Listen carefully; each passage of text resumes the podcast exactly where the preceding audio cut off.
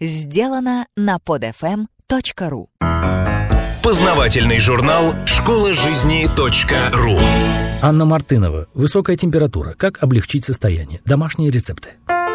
Школа жизни .ру Полезные советы на все случаи жизни. Зимой иммунитет ослаблен. Нам не хватает тепла и солнечного света, да еще эти сезонные простуды. Мы горстями едим витамины, килограммами поглощаем цитрусовые, литрами травяные чаи и ягодные морсы, едим мед и принимаем иммуномодуляторы. Но уберечься получается не всегда. И вот столбик термометра предательски пересекает отметку 37,0, но на достигнутом останавливаться не собирается. К вечеру безобидная простудная температура поднимается до 38,5, а то и выше. Если вы заболели остро, есть шанс весь следующий день провести в кровати, не в силах подняться из-за высокой температуры. В таких случаях рука привычно тянется к таблетке или к распространенным жаропонижающим порошкам. Но так ли они необходимы? В принципе, если ваша простуда вирусного характера, та самая, при которой врачи ставят диагноз ОРВИ, острая респираторная вирусная инфекция, высокая температура ваш помощник. Вирус, попавший в организм при температурных значениях от 35 до 36 градусов, размножается лучше всего, прекращает размножаться при 38-38,5, а от 39 и выше погибает. В этом случае облегчить ваше состояние поможет обильное питье – оно должно быть не горячим, а теплым. Горсть ягод калины, рябины залейте не очень горячей кипяченой водой.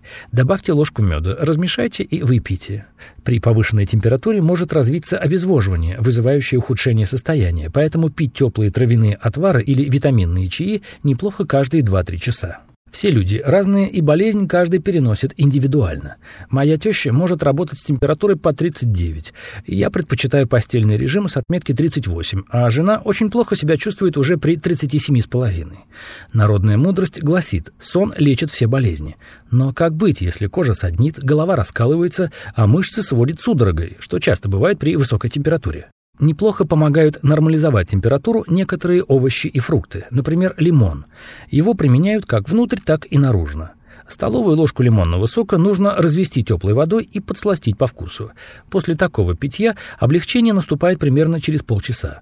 Можно обтирать тело лимонным соком пополам смешанным с водой. Если организм плохо реагирует на кислоту, лимон можно заменить морковью. Ее нужно натереть на мелкой терке и отжать сок. Пить его следует подогретым, по полстакана каждые полчаса.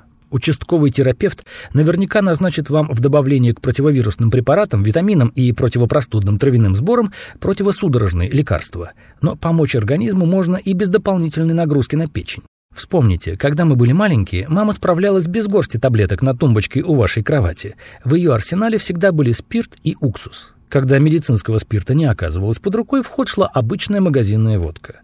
Смоченной в ней марлей достаточно обтереть тело больного с ног до головы, переодеть в сухую одежду, если температура сопровождается обильным потоотделением. Во-первых, нежные прикосновения прохладной тряпицы к разгоряченной соднящей коже приятны сами по себе. Во-вторых, эта несложная процедура помогает температуре тела падать на 3-4 градуса, что само по себе значительно облегчает состояние. Если со спиртом и водкой в доме напряженка, поможет уксус. Уж его-то можно найти на кухне каждой хозяйки. При небольшой температуре, чуть выше 38 градусов, нужен трехпроцентный уксусный раствор. Обтереть достаточно ноги от стоп до коленей и грудную клетку. Когда температура за 40, нужен еще и чистый 6 или 9% уксус. Он понадобится для компресса. Нужно свернуть кусок марли по ширине лба. Компресс менять нужно по мере нагревания марли. Как только тепло чувствуется и во внешнем слое, нужно обмакнуть марлю в уксус, отжать и вновь положить на лоб больного. Минут через 20 ему станет легче, и он сможет заснуть. Когда мы с братом были маленькими и температурили, мама оборачивала нам ножки обычным мокрым махровым полотенцем.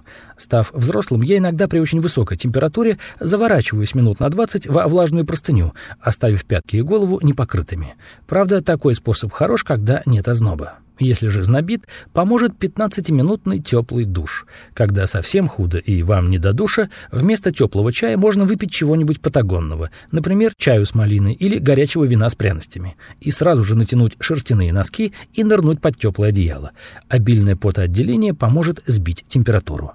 Всем читателям хочется пожелать. Будьте здоровы, чтобы эти способы вам никогда не понадобились. Школа жизни .ру Автор статьи «Высокая температура. Как облегчить состояние. Домашние рецепты» Анна Мартынова. Текст читал Дмитрий Креминский. Скачать другие выпуски этого подкаста и оставить комментарии вы можете на podfm.ru. podfm.ru